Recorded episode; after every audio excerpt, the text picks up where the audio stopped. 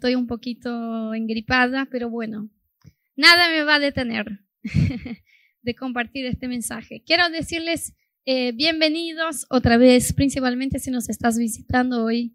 Eh, quiero decirte que estamos súper felices de que estés acá. Nos encanta recibir a nuevas personas y poder integrarte a la familia, a la casa. Así que oramos para que hoy te sientas como en casa, verdaderamente. Bien. Bueno, esta mañana sentí la necesidad de compartirles un poco sobre la Santa Cena. Hoy vamos a compartir la Santa Cena juntos. Como ustedes saben, solemos hacer eso el primer domingo de cada mes. Este mes teníamos nuestra serie de ansiedad, que fue un domingo especial enfocado en los inconversos, en los visitantes, así que no lo hicimos, lo vamos a hacer hoy. Y, sentí en mi corazón esa necesidad de compartirles un poco sobre la Santa Cena, porque hay cosas que por ahí nosotros hacemos por mucho tiempo, pero podemos hacerlo en el automático sin comprensión. Y yo no quiero que hagamos nada como iglesia, nada sin comprender bíblicamente lo que estamos haciendo. Viste que en el ADN, por ejemplo, nosotros nos tomamos un tiempo para compartirles un par de doctrinas, de verdades bíblicas, porque no queremos que nadie, queremos hacer lo que esté en nuestras manos y nuestro esfuerzo para que nadie eh, esté haciendo las cosas en iglesia sin comprensión. Y creo que con la Santa Cena pasa lo mismo. Em, quizás vos sos nuevo en la vida con Dios, sos nuevo en, en una iglesia y tomás la Santa Cena porque lo hacemos, pero nunca eh, aprendiste por qué Jesús nos enseñó eso y qué significa, qué representa. Y la verdad es que es súper importante. Así que quiero dedicar esta mañana para que podamos comprender un poquito como iglesia más de la Santa Cena. ¿Ok? Así que te voy a pedir que cierres tus ojos otra vez y vamos a orar eh, para que el Espíritu Santo sea hoy nuestro profesor. Amén. Señor, te damos gracias una vez más por tu presencia Oramos que en esta mañana, Dios, tu palabra pueda enseñarnos, instruirnos, eh, edificarnos. Abre el corazón de cada uno que está acá. Eh, que tu presencia, Dios, y que tu Espíritu sea el que nos va a enseñar y conducir esta mañana en el nombre de Jesús. Amén. Hoy voy a tomar mucha agua a ver si me ayuda. Bueno. Hoy no puedo hacer el sonido del bombero, como les hice en la última prédica, que no va a salir. Bueno, em, ¿dónde la Biblia habla sobre la Santa Cena? Creo que casi todos ustedes conocen. Es un verso común que solemos leer incluso en el domingo de Santa Cena, que Jesús, la noche en que fue traicionado, partió el pan y tomó el vino con sus discípulos y nos enseñó a hacer lo mismo. Eh, pero yo les quiero mencionar, yo estuve estudiando la Santa Cena las últimas dos semanas. Y, lo hice porque, no sé si todos ustedes saben, eh, pero yo nací en una casa. Eh, cuando nací mis papás ya eran cristianos. Y cuando yo tenía cuatro años, mis papás fueron ordenados pastores al ministerio. Y yo crecí toda mi vida, de hecho hasta el día de hoy mis papás están sirviendo a Dios en el ministerio y yo crecí toda mi vida en la iglesia. Y, amaba la iglesia, la iglesia era mi segundo hogar. Yo veo que está pasando lo mismo en la vida de mis hijos. Eh, si vos le preguntas a Meli en cualquier día de la semana qué quieres hacer hoy, dice, vamos a invitar a la iglesia a casa, o sea, a la iglesia, ¿me entendés? A todos ustedes. Eh, su vida es estar en la iglesia y con la iglesia. Eh, y yo vi y tomé la Santa Cena por muchos años, pero en algún momento sentí la necesidad de entender por qué estaba haciendo lo que estaba haciendo y es lo que quiero hacer con ustedes hoy. Entonces sé que por más que todos nosotros sabemos que Jesús esa noche en que, fue entregado por, por Judas a, a ser crucificado, Jesús hizo esto con sus discípulos, pero yo les quiero contar rapidito dónde la Biblia habla sobre la Santa Cena. ¿Ok? Entonces, en los cuatro evangelios, Mateo, Marcos, Lucas y Juan, los cuatro cuentan esa misma historia, que es la historia de esa noche donde Jesús se sentó con sus discípulos a tomar la Santa Cena. Esa fue la primera vez que se hizo una cena del Señor, como llama la Biblia, y que se enseñó a hacer a partir de ahí. Hasta ese entonces lo que hacía la iglesia, el pueblo de Dios, era que festejaban la Pascua. Pero la Pascua la festejaban una vez por año y tomaban una cena especial, ¿sí? Eh, desde el tiempo de que Dios había sacado al pueblo de Israel de Egipto. Dios instituyó la Pascua y todos los años el pueblo de Dios festejaba la Pascua. En ese día que Jesús se sienta con sus discípulos es día de Pascua.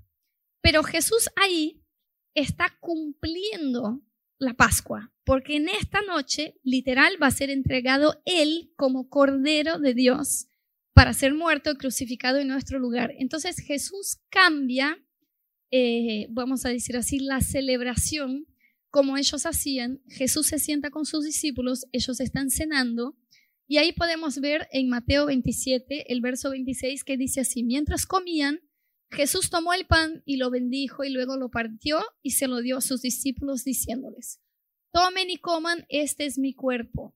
Y después tomó la copa, dio gracias y se la ofreció diciendo, beban de ella todos ustedes, esta es mi sangre del pacto que es derramada por muchos para el perdón de pecados. Esa historia está contada en los cuatro evangelios. ¿ok? Mateo, Marcos, Lucas y Juan cuentan esa misma historia solo que cada uno de ellos cuenta de un enfoque distinto, porque son autores distintos. Entonces, básicamente, Mateo y Marcos cuentan lo que pasó en esta noche, o sea, qué Jesús hizo en esta noche. Eh, pero Juan cuenta qué Jesús dijo en esta noche. Él no describe tanto esto, que Jesús se sentó y que partió el pan y que lo dio, sino que cuenta cuál fue la charla en esta mesa. Y eso es muy importante porque Jesús se sentó ahí con sus discípulos para tener su última comida con ellos. O sea, era la última vez que estaban juntos. Eh, vamos a, a contextualizar eso un poco. Jesús, tres años antes, empezó a llamar a sus discípulos, ¿no? Entonces pasó Pedro, Tiago, Juan, vengan, vos. Los llamó a todos, los doce, no lo conocían, empiezan ahí una amistad con Jesús. Y entonces pasan a vivir literalmente juntos por tres años.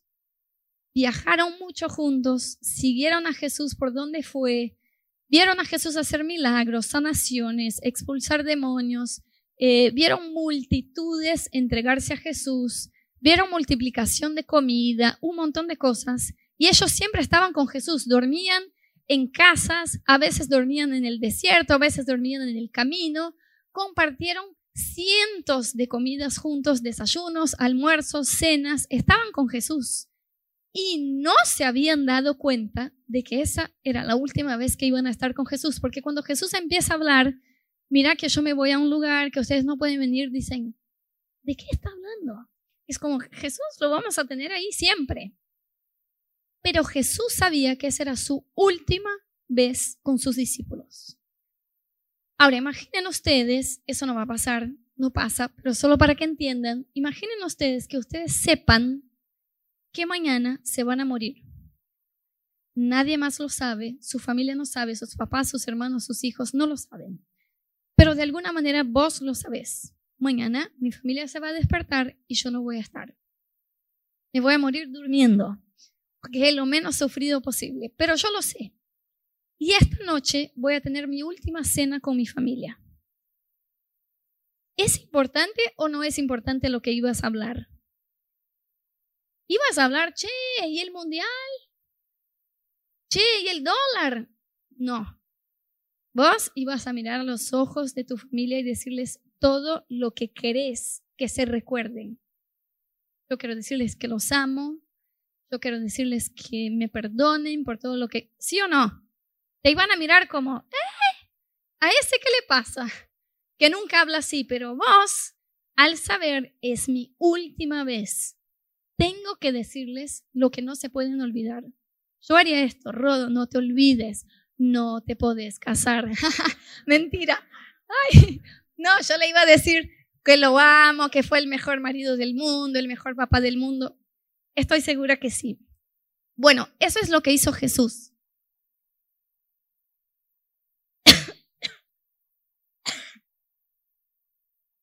si bien los discípulos no se daban cuenta lo que estaba pasando, no entendían, Jesús sabía que esa era su última cena con ellos y se tomó el tiempo de hablarles lo más importante, lo que no podían olvidarse. De hecho, esta cena es una despedida. Si vos lees eh, en, el, en el Evangelio de Juan, cuando, cuando cuenta esta cena, Juan se toma cuatro capítulos para hablar lo que Jesús dijo. Los otros evangelios se toman un capítulo, medio capítulo, para contar esa escena, ¿ok? Pero cuentan esa escena como si fuera una película. Jesús se sentó, se sentaron los discípulos, estaban en la mesa. Entonces se recostaron juntos, comieron, Jesús partió el pan. Están contando la escena. Y Juan dice, bueno, Jesús se sentó a comer y dijo, y se toma un montón de este libro para contarnos qué habló Jesús. Y tenemos que fijarnos en qué habló, porque nos dejó lo más importante. Es como que lo que no se pueden olvidar. En muchos momentos Jesús dijo, léanlo después. Yo no voy a leer cuatro capítulos con ustedes, pero léanlo después. En muchos momentos Jesús dijo, mira, yo me voy a ir, ya no voy a estar con ustedes. Y lo más importante es, así dijo, lo que no se pueden olvidar es, ¿ok? Y esta noche Jesús instituyó la Santa Cena. Porque dice la Biblia que él tomó el pan, tomó el vino, lo partió, compartió con sus discípulos y dijo, sigan haciendo esto. No dijo cuántas veces tenemos que hacerlo, no dijo cada tanto, pero dijo todas las veces que lo hagan, ustedes anuncian mi muerte. O sea, Jesús tenía la expectativa de que lo íbamos a hacer muchas veces, porque dijo siempre que lo hagan o todas las veces que lo hagan. Pero más allá de esto, de que Jesús nos enseñó que el pan es su carne y que el vino es su sangre, y los discípulos quedaron como, ¿qué? Eh, en un momento Juan describe en el libro de Juan que los discípulos le dijeron, porque él era el más cercano a Jesús, y a Juan le gustaba resaltar esto, y dice, los discípulos le dijeron a Juan que le preguntara a Jesús de qué estaba hablando. A mí me parece genial que Juan eh, quiera marcar que era el discípulo favorito. ¿no? Y que diga, porque, porque podría decir, bueno, nos quedamos preguntando, ¿cómo de qué está hablando Jesús? Pero dice, bueno, en tercera persona, ¿eh? los discípulos le preguntaron al discípulo a quien Jesús amaba, que soy yo, eh, pregúntale vos, que sos así con Jesús, pregúntale de qué está hablando. ¿No? Y Jesús, eh, Juan dice, Jesús, ¿por qué estás diciendo que te vas a ir, que no te vamos más a ver, que a dónde vas? De hecho, eh, estaban tan confundidos que pensaron que Jesús iba a salir a comprar algo y volver. Estaban como... Y Jesús trataba de decir, esta noche me voy a morir, esta noche se va a cumplir toda la escritura, pero en tres días me voy a resucitar y voy a estar con ustedes. Y estaban todavía como, ¿por qué está diciendo todo esto? ¿No? No te vas a morir, decían. Pero no entendían nada de lo que estaba pasando. Aún así Jesús les afirmó lo más importante. Entonces, yo sé que todos nosotros tenemos en claro que la Santa Cena es el cuerpo de Jesús, la sangre de Jesús que fue derramada, entregada en la cruz por nosotros. Y cada vez que tomamos este pan y que tomamos este vino, nos acordamos de este sacrificio. Pero la Santa Cena va mucho más allá de esto y eso es lo que quiero que veamos hoy. Porque lo que Jesús habla en esta charla de cuatro capítulos en Juan no es tanto sobre que nos acordemos de su sacrificio, sino que lo hagamos en familia. Jesús empieza esa charla lavando los pies de los discípulos. Para que ustedes tengan una idea, en la época de Jesús era común que cuando una persona entrara en una casa, se limpiara los pies, porque entraban con los pies sucios eh, de las sandalias, ¿no? De, tierra. Entonces la persona que los recibía dejaba ahí una, un balde con agua. Y la persona entraba y se lavaba los pies. La propia persona.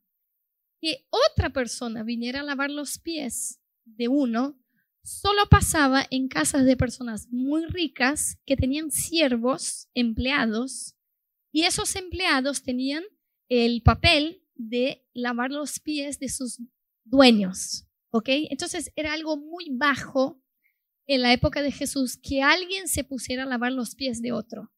Cuando Jesús empieza a lavar los pies de sus discípulos, ellos no lo quieren. Dicen, no, no, no, no, no.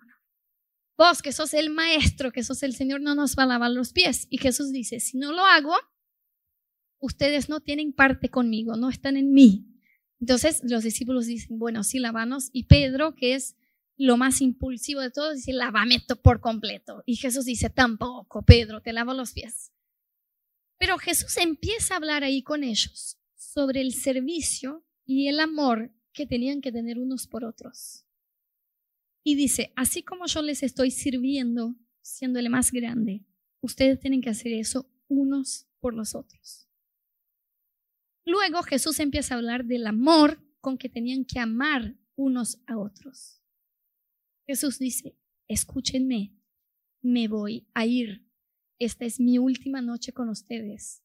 Lo más importante es que ustedes se amen los unos a otros, con el mismo amor que les amé. Este mandamiento nuevo les doy, que se amen los unos a los otros.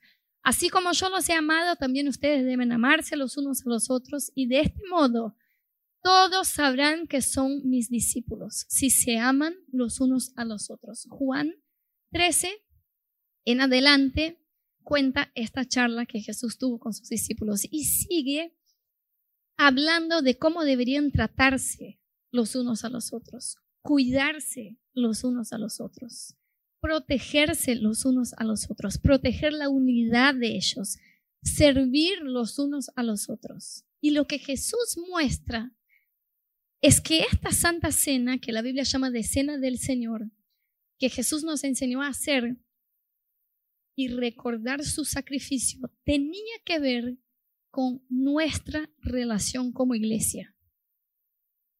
Jesús no dijo que cada uno en su casa cuando quiera, tome un pan, tome un vino y recuerde lo que yo hice. Jesús dijo, ustedes juntos, cuando se reúnan en las casas, en los templos, donde sea, pero estén juntos, van a tomar la cena del Señor. No la tomamos solos. Con la pandemia lo hicimos virtualmente, pero juntos.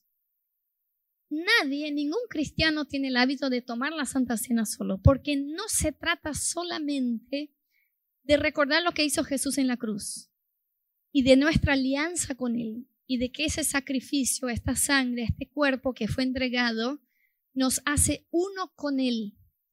Se trata de hacer esto en iglesia, para recordar que este sacrificio nos hizo uno, unos con los otros.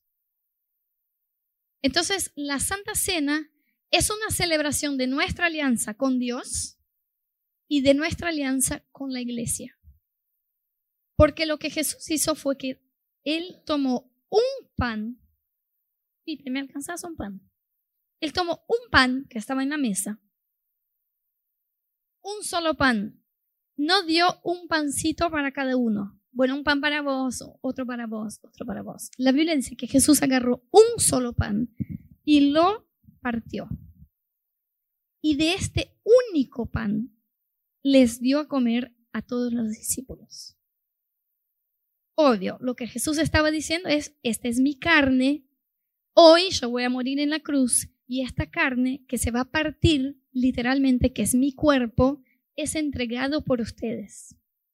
Pero Jesús también estaba diciendo, ustedes son el cuerpo de Cristo y son un solo cuerpo. Lo que los hace uno es mi sacrificio en la cruz. Entonces, lo que ustedes tienen que recordar cuando toman la Santa Cena, además de que este cuerpo fue partido por ustedes, es de que este cuerpo partido por ustedes los hizo uno.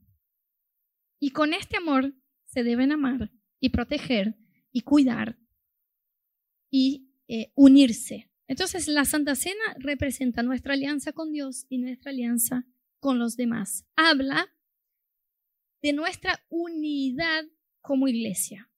Y eso se confirma porque además de, yo les dije que les iba a decir dónde está la Santa Cena en la Biblia, además de que está en los cuatro evangelios, en el libro de Primera Corintios, Pablo debe haber pasado más o menos unos 50 años desde que Jesús resucitó hasta que Pablo escribe el libro de Primera Corintios. Entonces imaginemos que por 50 años la iglesia estuvo eh, tomando la Santa Cena juntos.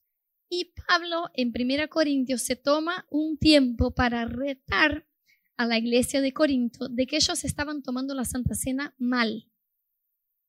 Y él dice cómo estaban tomando mal y cómo deberían tomarlo. Entonces vamos a leer 1 Corintios 11, 27 a 30, que dice así, espera.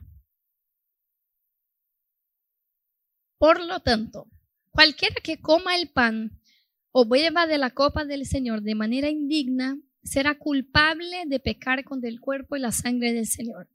Así que cada uno debe examinarse a sí mismo antes de comer el pan y beber de la copa. Porque el que come y bebe sin discernir el cuerpo, come y bebe su propia condena. Por eso hay entre ustedes muchos débiles, enfermos, incluso muertos. Vamos a entender qué está hablando Pablo acá. Yo no puse allí para no leer muy largo texto, pero si ustedes empiezan a leer el capítulo 11 de 1 Corintios desde el principio, Pablo dice, un montón de cosas que la iglesia de Corinto está haciendo bien, los, los tira elogios, bueno, ustedes eso están joya, pero hay algo que no voy a tirar elogios porque están haciendo muy mal. Y es la forma como toman la Santa Cena. Y Pablo dice ahí a la iglesia lo siguiente, ustedes, cuando se juntan a tomar la Santa Cena, cada uno trae de su casa, en esa iglesia, en lugar de que la iglesia preparara la Santa Cena, las personas traían de sus casas el pan y el vino. Cada uno se sienta y cada uno toma su pan y su vino y come lo que trajo. Y el que trajo poco, come poco, y el que trajo mucho, come mucho, y el que trajo mucho vino se embriaga, se emborracha, y el que no tiene para comprar vino no trae nada, y ustedes piensan que esto es la cena del Señor. Y Pablo dice, esto no es la cena del Señor. No dice que está mal que traigan. Dice, traigan en una sola mesa. Y luego todos se sienten en esa mesa y van a compartir del pan del vino y todos van a recibir igual. Lo que Pablo está diciendo acá es, ustedes están tomando la Santa Cena como un rito, pero no están unidos. No, están, no, no les importa el que tienen al lado. Tanto es así que el que no tenía plata para traer nada de pan y de vino para la cena del Señor, no toma la cena. Y el que trajo un montón se emborracha. Están locos. Esto es para que ustedes recuerden que son uno. Y si son uno, tienen que compartir todo por igual. De hecho, Pablo dice, gente, si ustedes saben que hay alguien entre ustedes que no tiene para comer, denle algo de, algo de comer. Lo que es suyo es de esa persona. Lo que Pablo está criticando acá es que la iglesia estaba viviendo de manera individualista. Entonces, todos vamos al mismo templo, asistimos a la misma reunión, pero cada uno en la suya. Era eso. Yo con mis problemas, vos con tus problemas. Yo tenía un amigo que solía decir cuando alguien le contaba algo así, un problema, decía, mira, te voy a decir una cosa, hay dos tipos de problemas. Tus problemas y mis problemas. Este es tu problema. Re consejero, ¿no? Eh, entonces, estaban viviendo así en Corinto. Todos somos cristianos, todos asistimos a la misma iglesia, tomamos la cena del Señor, pero cada uno en su cuadrado. ¿Ok? Vos tenés tus líos, yo tengo mis líos. Vos tenés tus problemas, yo tengo mis problemas. Vos tenés tu plata, yo tengo mi plata y cada uno vive su vida. Y lo que Pablo está diciendo es, ustedes están enfermando y muriendo porque no están entendiendo qué es la iglesia. Vienen, asisten, toman la Santa Cena, hacen algo, pero no están discerniendo el cuerpo. ¿Ven que dice, el que come y bebe sin discernir el cuerpo, come maldición? O sea, ustedes les están haciendo peor que si no comieran. Porque están comiendo la cena del Señor sin discernir que son uno. Sin mirar la necesidad del que tienen al lado. Sin saber qué está pasando a esa persona y ayudarla. De hecho, en el libro de Hechos, en el capítulo 2, cuando la Biblia cuenta cómo vivía la iglesia primitiva, la Biblia dice que ellos tenían todo en común y que ellos vendían sus cosas para compartir entre todos. ¿Ok?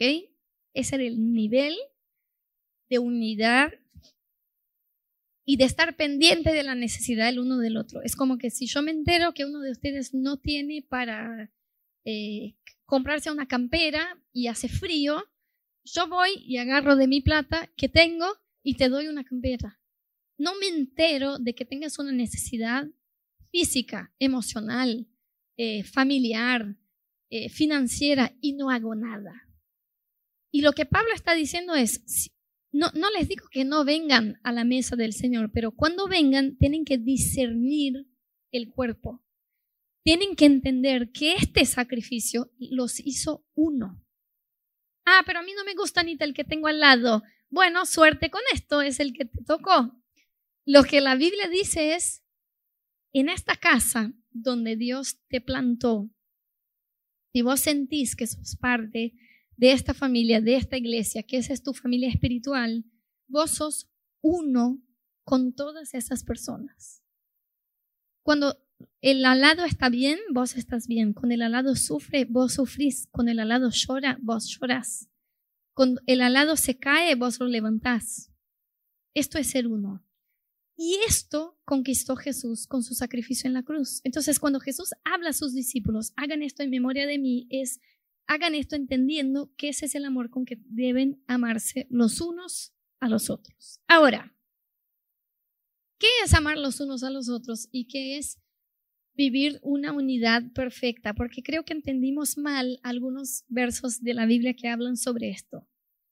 Eh, amar con el amor de Cristo no es que vamos a tener un amor tan perfecto los unos por los otros que no va a haber conflictos.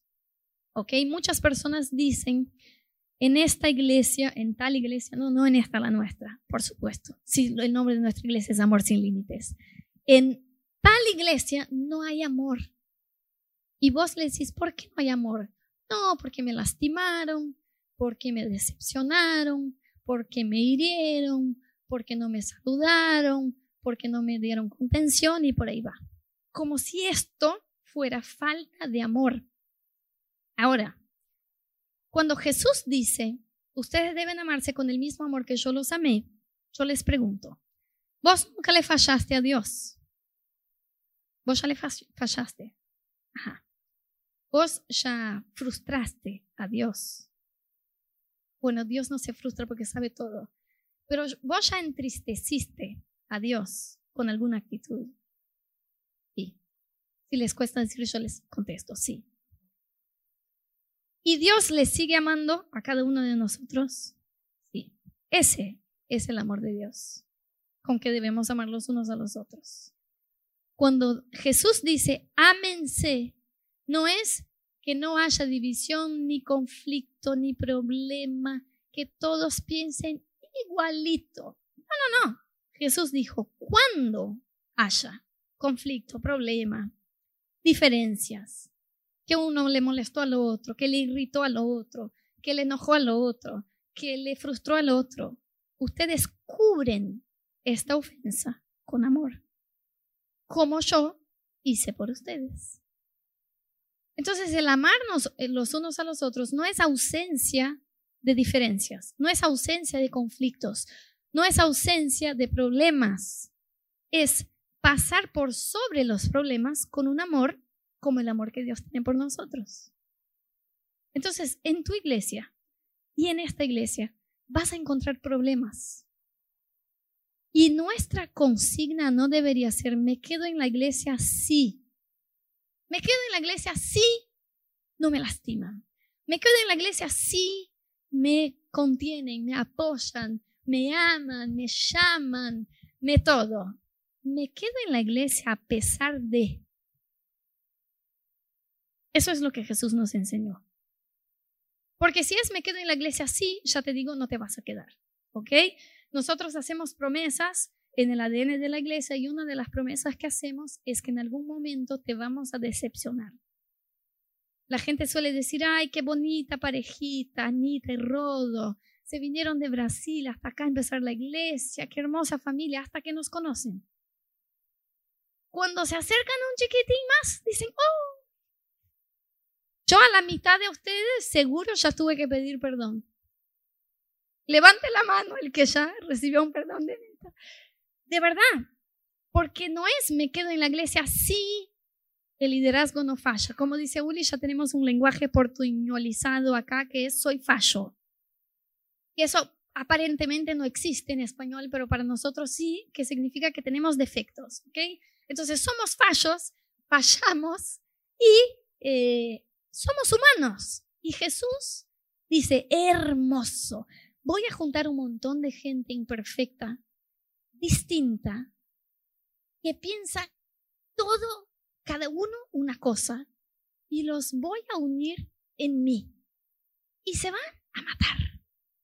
Pero mi amor va a cubrir estas diferencias, estas ofensas, estos conflictos y así el mundo va a ver que hay algo distinto en ellos. Gente, la gente no va a decir, che, vos de verdad que te convertiste, que sos un re cristiano, que de Jesús cambió tu vida. Si vos huís de los conflictos que tenés con la iglesia, la gente va a decir, che, de verdad que vos amas a Dios, porque con todo que te hace esa gente de la iglesia y vos seguís ahí. Yo les digo, por ejemplo, si yo les contara lo siguiente, yo tengo un esposo, gente, que me trae café en la cama todos los días. Me sirve. Me llama princesa. No me llama por el nombre, siempre es princesa. Me da todo lo que necesito. Me dice que no tengo que trabajar, que no tengo que limpiar la casa, que no tengo que hacer nada porque soy una reina. Me llena de elogios todos los días y, y me da regalos. Y es, es así. Y lo amo Vos ibas a decir, bueno, mínimo, mínimo.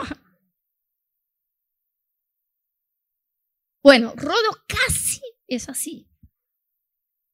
Ahora, si yo les digo, gente, mi marido es un bruto, es bravo, es duro, no tiene forma para hablar con las palabras, dice cualquier cosa, se enoja, y yo hace 55 años que estoy casada con él, ustedes van a decir, esta sí que lo ama. ¿Sí o no? Jesús dijo esto. Cuando entró una mujer pecadora en la casa que estaba y el, fariseo re espiritual dijo, uy, a esta mujer se acerca a Jesús si él supiera quién es. Jesús le contó toda una historita para decir esto. Bueno, a ver, si hay una persona que le debe un poquito de plata a uno y otra persona que le debe millones de dólares y los perdona a los dos, ¿cuál creen ustedes que le va a amar más al que perdonó? Y el fariseo dijo, bueno, el que fue más perdonado. Muy bien, muy bien, estás haciendo bien las cuentas. El que ama más es el que fue más perdonado. Ese es el amor de Dios. El amor de Dios cubre fallas, cubre conflictos, cubre problemas. Gente, ese es el amor que tuvo Dios por nosotros. Es porque a nosotros nos toca relacionarnos con un Dios perfecto. Pero a Dios le toca relacionarse con personas imperfectas. Y cuando la Biblia dice, ámense con el amor de Dios, no es que tu vecino te tiene que amar como vos le amas a Dios, que es Dios es perfecto, entonces mi vecino va a ser perfecto igual y yo lo voy a amar. Es como Dios te ama a ti. O sea, así como yo te perdone, ¿cuántas veces?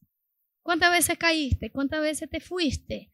¿Cuántas veces te equivocaste y yo te sigo amando? Eso es lo que tenés que hacer con tu vecino. Entonces, nuestro corazón tiene que ser por lo que hizo Jesús en la cruz, por este tamaño sacrificio. No me voy a quedar en la iglesia, sí, me voy a quedar en la iglesia a pesar de. Y voy a cubrir todo esto con el amor de Dios. ¿Me siguen? Bien. Bueno, entonces, para mí, yo separé cuatro cosas, cuatro palabras, podría decir muchas cosas más. ¿Qué es el amarnos los unos a los otros y el vivir en unidad con la iglesia? Para mí, la primera cosa es perdonar. Eh, eh, es, es muy difícil que en relaciones humanas cercanas no tengamos la necesidad de perdonar. Entonces, la primera cosa que tenemos que tener en claro es perdonarnos. Perdonarnos cuando fallamos, cuando nos olvidamos, ¿ok? Yo ya les voy pidiendo perdón adelantado porque yo soy una persona muy, muy colgada y yo me olvido las cosas que yo misma dije. Ahí mi marido va a decir, ay, bueno, yo te digo eso todos los días, pero para vos no vale. Para ellos me estoy disculpando. Entonces a veces la gente dice, eh, se acerca y dice, Anita, che, ¿te acordás que me dijiste que me ibas a? Yo digo, uh, no, no me acordaba, perdón, ¿no? Eh, tenemos que perdonarnos porque somos humanos. Pero Anita, vos estás ahí en una posición de liderazgo. Vos sos una pastora. Dios te llamó, entonces no podés fallar mentira. La Biblia no dice eso. ¿Saben por qué la Biblia dice que yo estoy acá? Que Rodo está acá, que Uli y Rodo están acá. Simplemente porque Él nos eligió para esto. La Biblia dice que Dios eligió, así como los miembros de un cuerpo, mano, ojos, nariz, oreja, y los va poniendo y hace el cuerpo, y lo, lo eligió Él porque quiso. Literal, la Biblia dice eso, porque quiso. Algunos van a ser pastores, otros van a ser profetas, otros van a ser maestros, otros van a tener el don de, em, eh, ¿cómo es? Cuidado, el don de fe, el don de sanación. ¿Por qué? Porque a mí se me ocurrió. Entonces, estoy acá no es porque soy perfecta o porque soy más eh, importante ni más espiritual, es porque lo quiso Él y me lo puso acá. A nosotros no, no, no queríamos eso. Yo me acuerdo que cuando era novia de Rodo, Rodo me decía así, un día voy a servir a Dios tiempo completo, porque es el deseo que está en mi corazón, es lo que quiero de mi vida, un día voy a servir a Dios tiempo completo, solo no quiero ser pastor.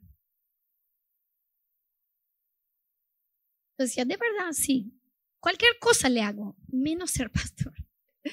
Y Dios, bueno, te llamé para ser un pastor. Y él lo eligió él. Entonces, hacemos lo que hacemos cada uno, no, no, no nos pone en distintos niveles de perfección o imperfección. Lo hacemos porque Él es el Señor, es la cabeza, y Él dispuso los miembros y nos dio dones distintos y talentos distintos y llamados distintos. Pero todos somos humanos. Todos vamos a equivocarnos. Y por eso si queremos vivir la unidad de la iglesia, tenemos que perdonarnos. Hay una mentira que se está eh, contando en nuestra generación de que una persona puede relacionarse con Dios y ser un cristiano sin una iglesia. Vos más o menos tenés que negar unos miles de versículos de esta palabra para creer en esto. ¿Ok? Es, es como un suicidio teológico. Es como tirar esto y decir, me inventé un nuevo evangelio y una nueva doctrina, ¿ok? ¿Por qué la gente dice eso? Me voy a relacionar con Dios, pero no con la iglesia. Me voy a relacionar con Dios, voy a orar en mi casa, voy a leer la Biblia, voy a tener temor de Dios, voy a ir al cielo, porque confesé a Jesús como mi Señor, pero no quiero nada con los demás. Porque cuesta. Porque relacionarnos con Dios siendo Él perfecto y nosotros imperfectos está todo joya. Yo eh, tengo tolerancia con mis errores y Dios también. Él es perfecto, es una relación muy cómoda para mí. Dios no me va a fallar nunca, yo le voy a seguir fallando, pero Él me ama. Ahora, con estas personas que fallan, que se equivocan, que me decepcionan, que no me llaman en mi cumpleaños, que no me apoyan, que no saben lo que estoy viviendo, lo que estoy pasando, que no me saludan en la calle, con ellas no me quiero relacionar. Entonces, tira esto, e inventate un nuevo nombre para tu religión, pero eso no es ser cristiano. Gente, yo les voy a ser sincera. Un par de veces yo pensé, incluso oré, pero oré tipo charlando con Dios. Algunas veces charlé con Rodo de esto. Y dije, ¿qué tan más fácil sería? Y solo hiciéramos un culto para que la gente venga y asista. Y se vaya a su casa. Y que Dios le haga en la vida de cada uno lo que tiene que hacer. Pero no nos involucremos los unos con los otros. No quiero saber lo que pasa con uno que con el otro, que se peleó, que le dijo, que no le gustó, que está eso, que un conflicto, que lo que piensa, que no, no, no. Hagamos tipo un concierto evangélico. Ministramos. La gente recibe, el que esté abierto recibe, el que no esté abierto no recibe, que vaya a su casa y que el Espíritu Santo haga lo que tiene que hacer. Pero a mí no se me ocurre hacer iglesia como yo quiero. Yo estoy comprometida en hacer iglesia como dice la Biblia. Y esto no es hacer iglesia. Iglesia no es un show, no es un concierto, no es una charla que vos venís, asistís, te llevas lo que te sirve y vas contento a tu casa y seguís tu relación con Dios. Iglesia es unos con otros, es conocernos, es apoyarnos, es amarnos, es protegernos, es aliviarnos, es ayudarnos, es estar en las buenas y en las malas es mucho más dolor de cabeza. Yo les aseguro. A veces le digo a ¿sabes que sacaríamos 90% de los problemas de la iglesia si la gente no convive? Que solo vengan, asistan y se devuelven a sus casas. Empiezan a convivir, empezó el lío. Empezó los problemas. Pero esto es ser iglesia. Porque es ahí donde se manifiesta el amor de Dios. Ese amor cubre cubre lo que está pasando, cubre la diferencia que tengo con Karen. A mí no me gusta cómo Karen piensa de las cosas. Esta es la oportunidad para que el amor de Dios se manifieste. Y que yo diga, lo que me une a Karen es Cristo.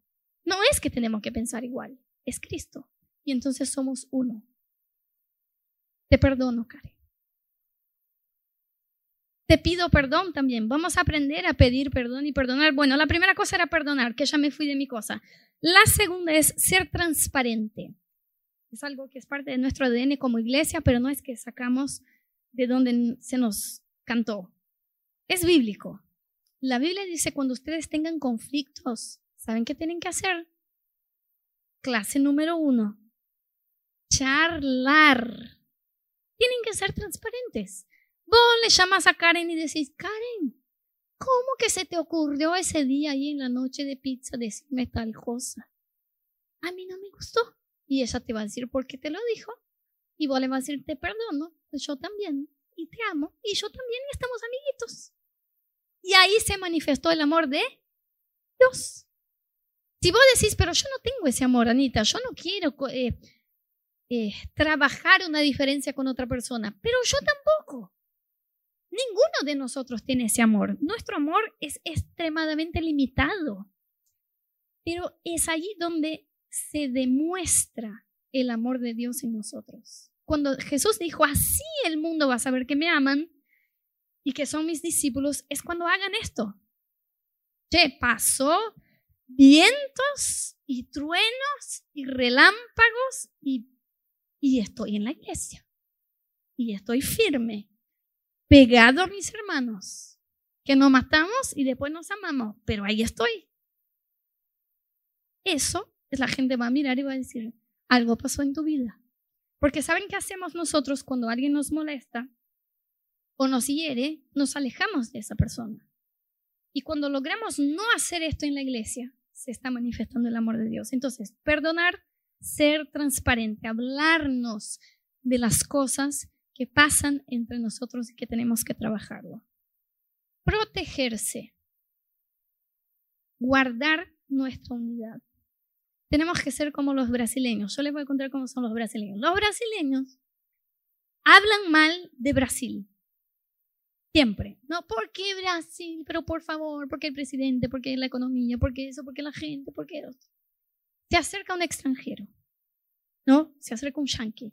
Dice, che, pero Brasil, todo mal, ¿no? ¿Qué? ¿Cómo decís eso, Brasil es el país más hermoso del mundo. Acá tenemos el mejor equipo de fútbol del mundo y tenemos las mejores frutas del mundo y el mejor clima del mundo y las mejores playas del mundo y el brasileño está siempre feliz y contento. No hables así de mi pueblo. Sí, es así. Los argentinos también. Bueno, se matan y después se defienden. No, el argentino no. Me dicen que no. Bueno, el brasileño es así. Tenemos que ser así. Vos hasta puedes decir, che, pero esa persona, por amor a que no la banco, que no puede ser que piense así. Pero cuando alguien se te acerca a decir, que los cristianos, vos tenés que decir, ¿qué? Los cristianos somos el mejor pueblo del mundo porque nos amamos, porque nos... Sí, pero esa tu iglesia, pero esa tu compañera de GBO, pero ese tu pastor. Y vos te levantás a guardar la unidad. Sí, pero en tu iglesia yo vi que o si la persona es de la iglesia, ¿no? Y acá en la iglesia, viste que, qué sé yo, no, no se me vino una crítica ahora, pero yo escucho muchas, ¿eh? ¿eh? ¿Y vos qué vas a hacer? Aunque pienses esto, en muchos momentos vas a decir, no hables así de la iglesia, porque nosotros somos uno, porque Jesús se entregó para que fuéramos uno. Y no puedes hablar así de la razón por la cual Jesús hizo su sacrificio en la cruz. Gente, yo, estoy yo tengo 37.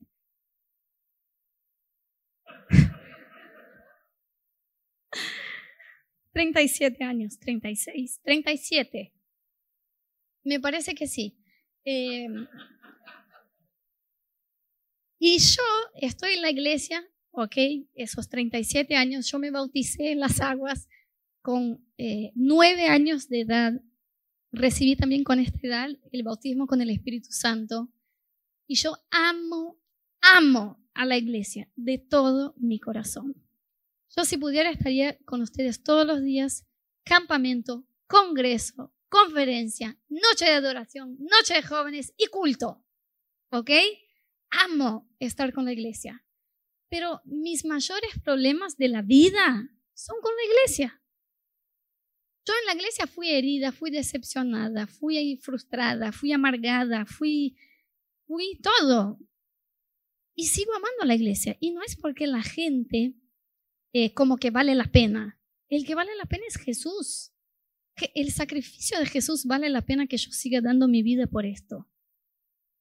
Porque Él justamente de eso habló en la última noche con sus discípulos. Lo que está cerca de ocurrir es para que ustedes sean uno. Entonces, por favor, no se olviden de esto. No vengan y coman este pan y tomen este vino pensando solo en su alianza conmigo. Entiendan que esto se dio para que ustedes sean uno. Entonces, perdonar, ser transparente, protegerse, proteger nuestra unidad. Y por último, involucrarse. La iglesia no es un lugar para asistir, sino para ser, ¿no? Para involucrarse. No, no, eh, no veas a la iglesia como una herramienta que suma a tu relación con Dios. Y pues no, yo voy a la iglesia, entonces aprendo más cosas de la Biblia, más cosas de Dios. Está bueno, porque la, la cosa es mi relación con Dios. Vos tenés que ver a la iglesia como tu relación con Dios. Cuando vos estás ahí comiendo en la casa el uno del otro, en la reunión de jóvenes, en el GBO, charlando, pidiendo consejo, pidiendo ayuda. Esto es tu relación con Dios reflejada en lo que Él te pidió para hacer y hacer, que es un solo cuerpo. Entonces, no separes estas dos cosas. La iglesia no se asiste. Yo sé que da ganas es más fácil para ustedes y es más fácil para nosotros. A veces me pregunto por qué hay personas que quieren ir a una iglesia como un concierto. Ir cuando se les cante, no toda semana. Hoy tengo ganas, hace sol, está lindo día. Estoy de buen humor, voy a la iglesia. Se sientan, escuchan, reciben algo y se van. Yo a veces me pregunto, ¿Qué sentido tiene hacer eso? Y no hablar con el que está al lado y no conocerlo y no vivir juntos, hacer la vida juntos, como decimos acá en Amor Sin Límites. Es nuestro, Slogan, hacer la vida juntos, ¿ok? Buenas y malas. Pero por un lado entiendo, es más cómodo. Tanto es así, vamos a pasar este verso, no sé si puse ahí. Hay un solo pan del cual todos participamos. ¿Verdad? Volvé. Por eso, aunque somos muchos, formamos un solo cuerpo. Eso nos está volviendo a decir que esta Santa Cena se trata de ser uno. Pero ahí puse el que quería decirles. Vamos. Esfuércense por mantener la unidad del Espíritu mediante el vínculo de la paz. Hay un solo cuerpo y un solo Espíritu. ¿Por qué creen ustedes que la Biblia tuvo que decir esfuércense? Porque no es fácil. ¿Cuándo en él tenés que pedir a alguien que se esfuerce para hacer algo que es fácil? Esfuérzate para levantar esa botella de agua. No hay esfuerzo. Esfuérzate para levantar 100 kilos. Ah, bueno, ahí sí me esfuerzo. Cuando la Biblia dice esfuércense por la unidad, es porque no es fácil, no va a ser fácil. No va a ser natural, pero es la voluntad de Dios. Protejan esa unidad. Perdonen, hablen, charlen, involúcrense con este cuerpo, porque esta es la voluntad de Dios, que ustedes sean uno. Que cuando uno sufre, el otro sufre. Uno se alegre, el otro se alegre. Mira, a mí me encanta mucho que ustedes me inviten a pasar los días felices juntos. Tu cumpleaños, el día que te recibiste, tus bodas y todo esto. Pero más los días malos. Porque a los días buenos invitamos incluso a colegas, pero los días malos invitamos a los cercanos. Mira, me pasó tal cosa, yo no esperaba, estoy en el peor día de mi vida, Anita. ¿Podés venir a estar conmigo? Wow. Eso es iglesia. A mí me puso muy feliz que una persona acá de la iglesia hace unas semanas me dijo, mira, yo pasé por el peor momento de mi vida hasta hoy. Creo que eh, esta semana viví la peor circunstancia que podía haber vivido y de sorpresa. Y vi que lo que decimos de que somos una familia, realmente lo somos. Porque yo había pasado muchos buenos momentos con mis amigos de la iglesia y ahora que me tocó un mal momento, yo vi que la iglesia se levantó para estar cerca mío. Me llamaron, me dieron contención, me apoyaron y estuvieron ahí. Y yo digo, esto, esto es lo que tenemos que hacer. Pero ¿cómo vamos a estar en los días malos unos del otro si no sabemos? Si vos vivís a cierta distancia de las personas de la iglesia, hablando en términos emocionales, ¿no? Y de involucrarse, ni siquiera te vas a enterar de lo que está pasando en la vida del otro y el otro en la tuya.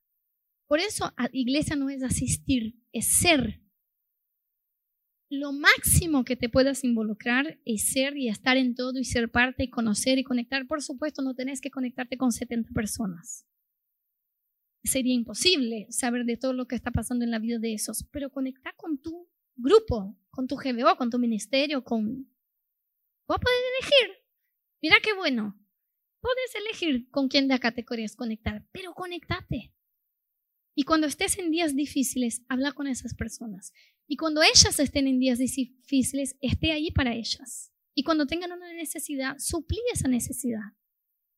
Y así van a ver que somos cristianos.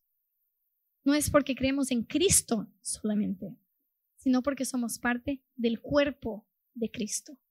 ¿Entiende? A mí les voy a decir una cosa. Este año vamos a cumplir 10 años de Amor sin Límites. Vamos a hacer una gran fiesta en diciembre, vamos a cumplir 10 años de que llegamos a este país y plantamos en nuestra casa la iglesia Amor sin Límites. En esos 10 años, yo no me recuerdo una vez que alguien nos invitó a mí a Rodo a ir a su casa y que le dijimos no. Viste que a veces la gente piensa, no, los pastores están muy ocupados. Ocupados con la gente. De eso están ocupados. De esto ocupan. Entonces, si vos, yo re cara dura, queriendo que todos me inviten a sus casas. Si vos me invitas a tu casa, si vos me decís, Anita, quiero compartir algo con vos, quiero contarte qué está pasando, yo jamás te voy a decir no. Quizás no esta semana, no hoy, pero yo voy a encontrar un lugar para estar ahí. Y yo eso hablo con seguridad porque conozco a mis pastores Uli Ro y sé que ellos hacen lo mismo. Eso no es de plataforma. Yo no estoy acá para darles dirección a sus vidas desde la plataforma. Eso es parte de una reunión semanal que tenemos como iglesia. Pero yo me importo con lo que está pasando ahí puntualmente en tu vida y me quiero involucrar. Pasa que algunos tienen miedo de invitarme, pero inviten a los demás invite a tu amigo del GBO, a tu amigo del ministerio. Yo ya estoy feliz con que estén. A veces Rod y yo vemos que sube, alguno de ustedes sube una foto eh, y están juntos, ¿viste? Están uno en la casa del otro, están comiendo helado, están y nos pone re feliz, tipo papás, ¿viste? Rod dice, ay, mira que se juntaron, ay, qué bueno se juntaron, porque eso es iglesia, no es asistir, es ser, es participar. Los niños siempre enseñándonos, ¿no? Meli y, y Dani eh, la tienen re clara que la iglesia es gente, que la iglesia no es esto. Ellos no dicen vamos a ir a la iglesia o llegamos a la iglesia. Ellos dicen quiero invitar a la iglesia. Quiero hablar con la iglesia. Nos ven en la compa a veces y dicen, están haciendo eh, la charla con la iglesia. No, porque hacemos los Zooms. Y eh, la iglesia son ustedes para ellos. Yo digo, gracias a Dios que no están aprendiendo que la iglesia es un templo, es un edificio. No, la iglesia es cuando estamos juntos. Hoy vamos a ver a la iglesia, nos dicen, porque vamos a un picnic. No estamos acá, pero es la iglesia.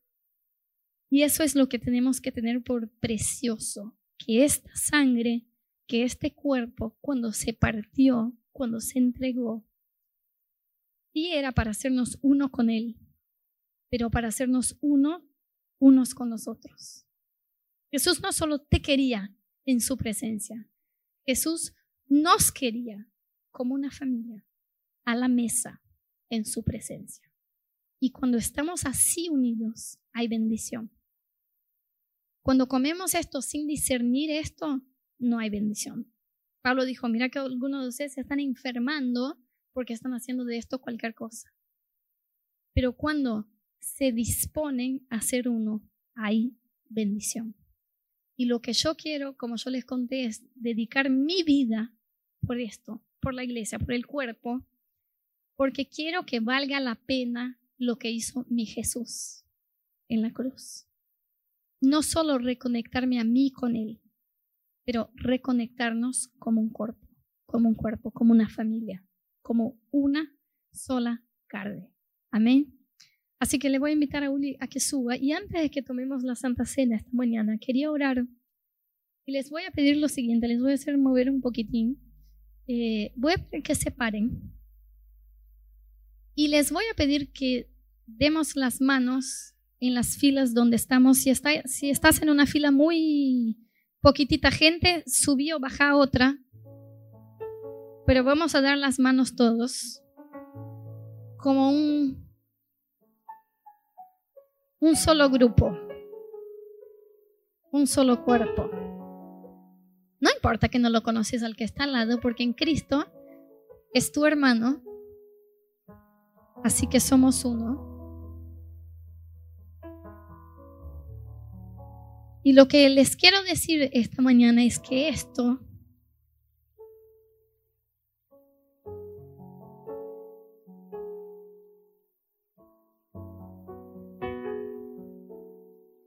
Esto es muy sagrado para Dios.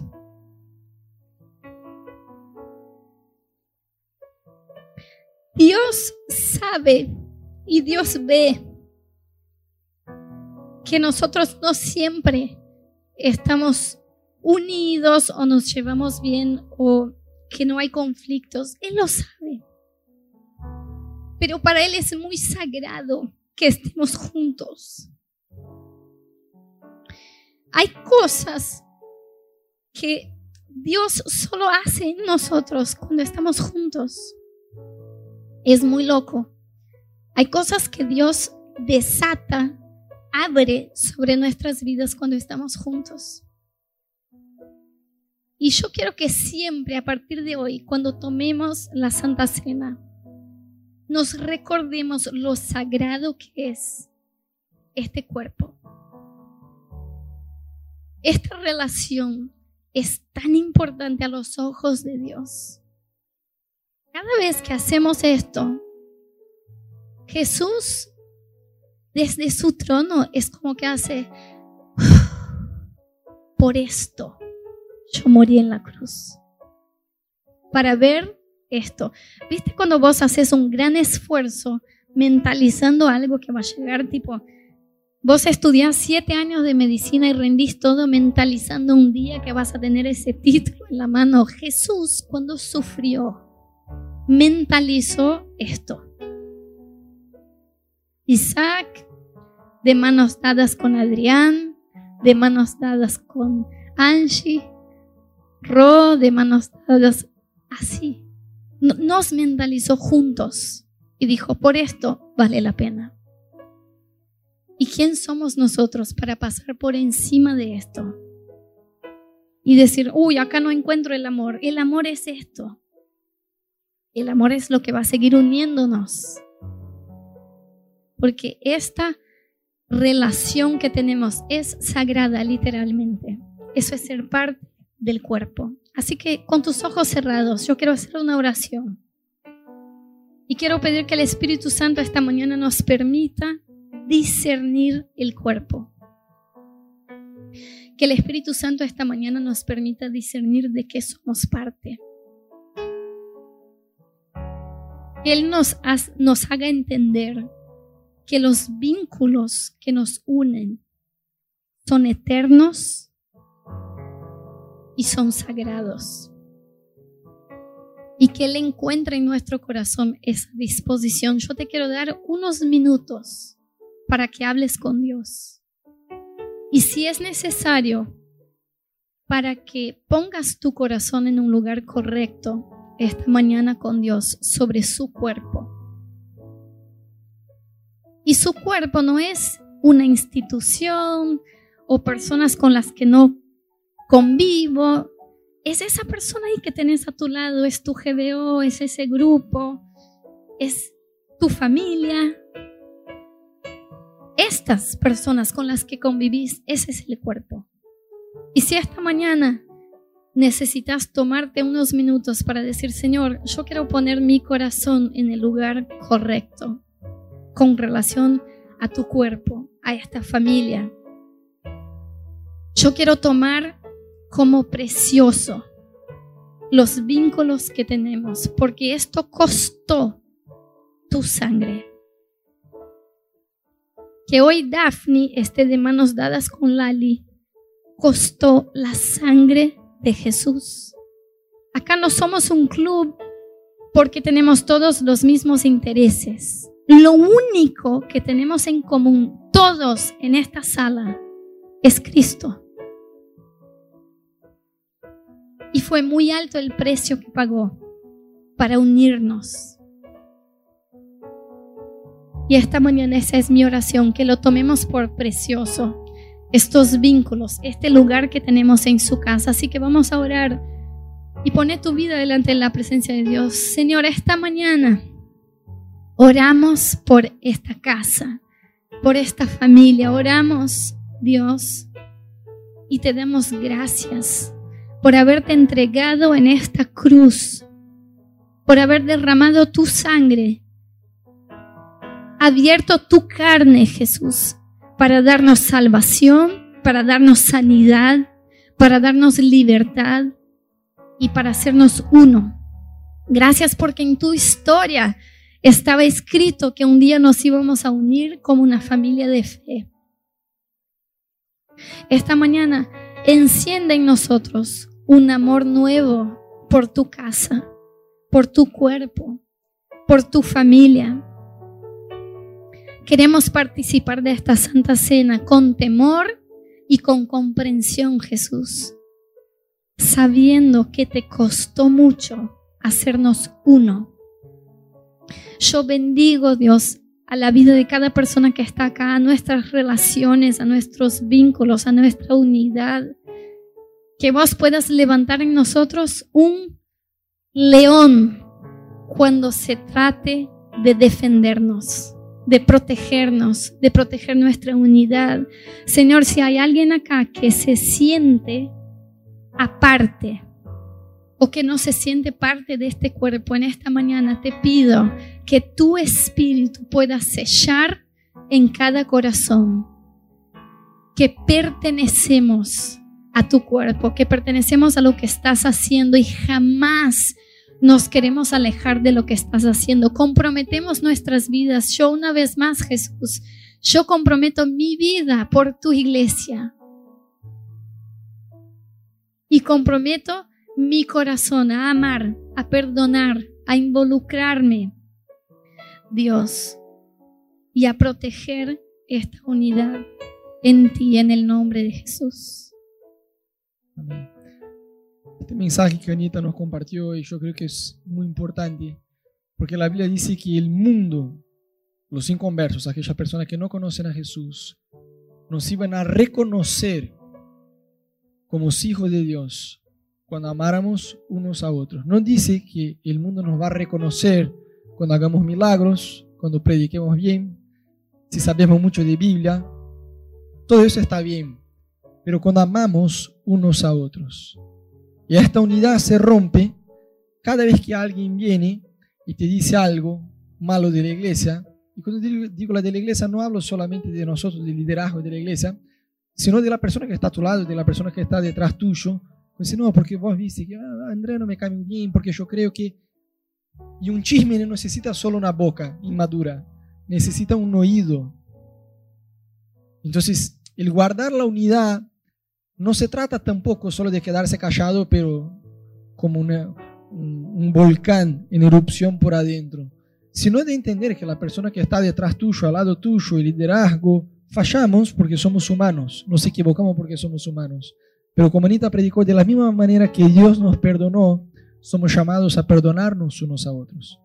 Y eso es sencillo. Alguien te falló, alguien se equivocó con vos. Gente es recontra, sencillo arreglar. Vas a esta persona, no para, ah, porque no, no, no, no, vas con otro espíritu. Vas a decir, mira, pasó tal cosa, no me gustó, no me cerró, me pareció que no estuvo bien, pero Quisiera que lo supiera, no quiero que se quede nada entre nosotros. Yo te perdono y perdóname también si yo metí la pata con vos. Punto, ya está. Problema resuelto, es, es así, es así. No hay eso de, no, pasa que el otro no me va a tomar bien, no pasa que... Eso no existe. Eso requiere madurez emocional.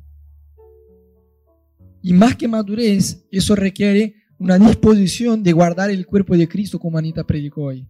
Y yo sé que eso a veces cuesta por una razón muy sencilla. Yo creo que mucha gente acá hoy, vos ya pasaste por otras iglesias, ya pasaste por otros lugares y algunas personas te fallaron.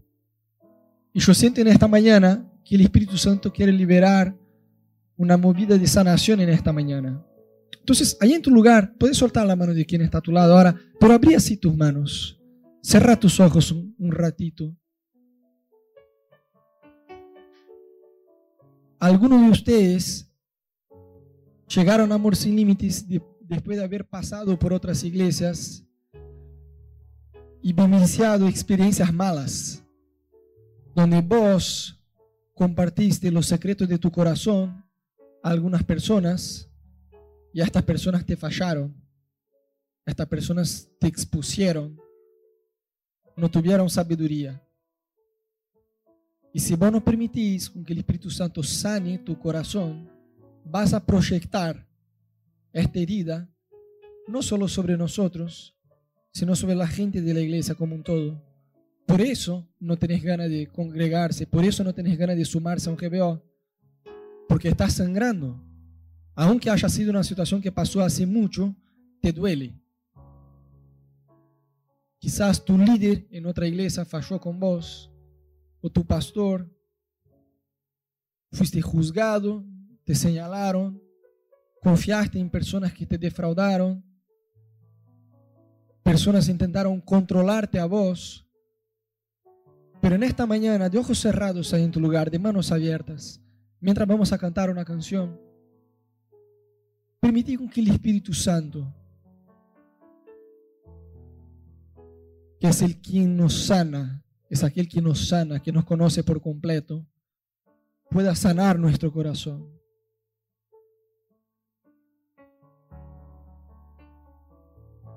y elegí en esta mañana perdonar a aquellas personas que te hirieron. Con Anita en esta mañana queremos ponernos en el lugar representando este liderazgo que te falló. Si nosotros te fallamos y nos equivocamos con vos, perdonarnos, perdona, perdón, perdón, te pedimos perdón. Y si vos viniste de otra iglesia, de otro lado, donde se equivocaron con vos, con Anita queremos ponernos en la brecha. Queremos representar ahora a estos líderes, a estos pastores, o sea, quien fue que te lastimó, que te defraudó, que se equivocó con vos. Y queremos pedirte perdón.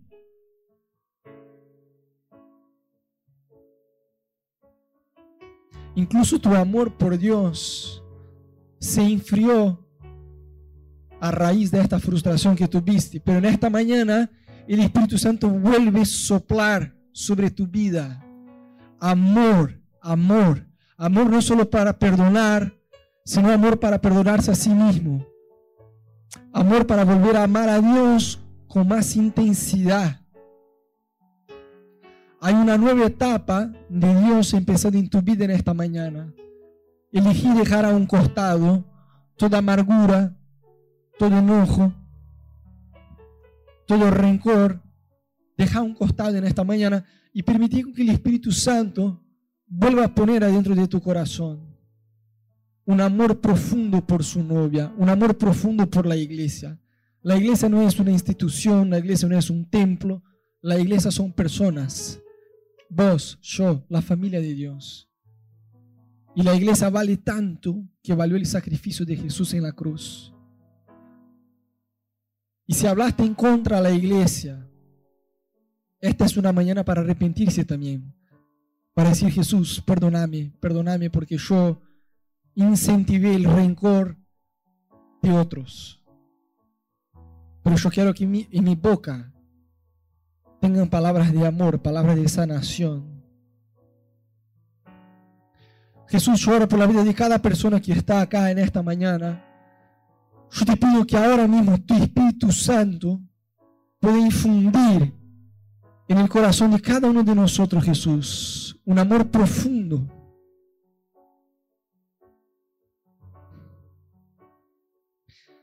Un amor profundo por tu casa, Dios.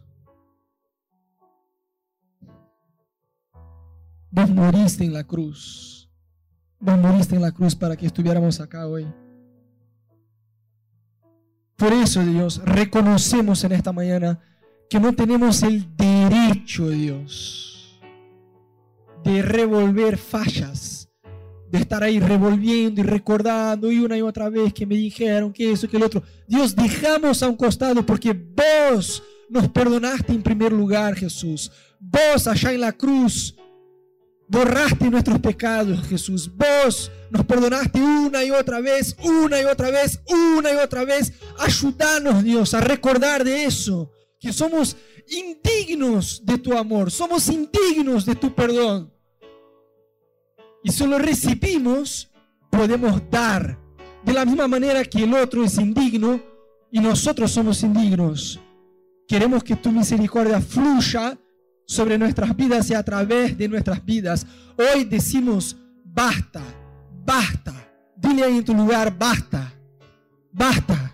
Yo elijo perdonar en esta mañana a todos aquellos que me hirieron. Yo elijo perdonar en esta mañana a todos aquellos que fallaron. Y yo elijo en esta mañana amar lo que Dios ama. Yo elijo perdonar a quien Dios perdona. Yo elijo en esta mañana recibir misericordia y entregar misericordia. Yo elijo que de mis palabras, de mi boca, fluya vida, fluya esperanza.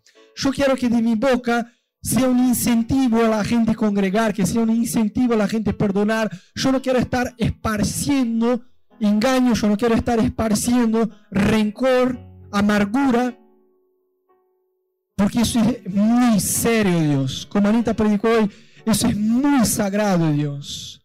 Es muy sagrado. Tu palabra dice que hay seis cosas que vos odias. Y hay una séptima que es una abominación.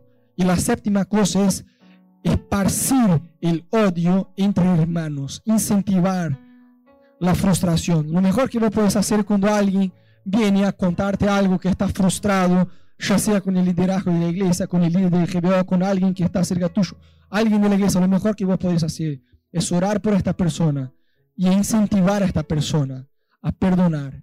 Eso es lo mejor que vos podés hacer.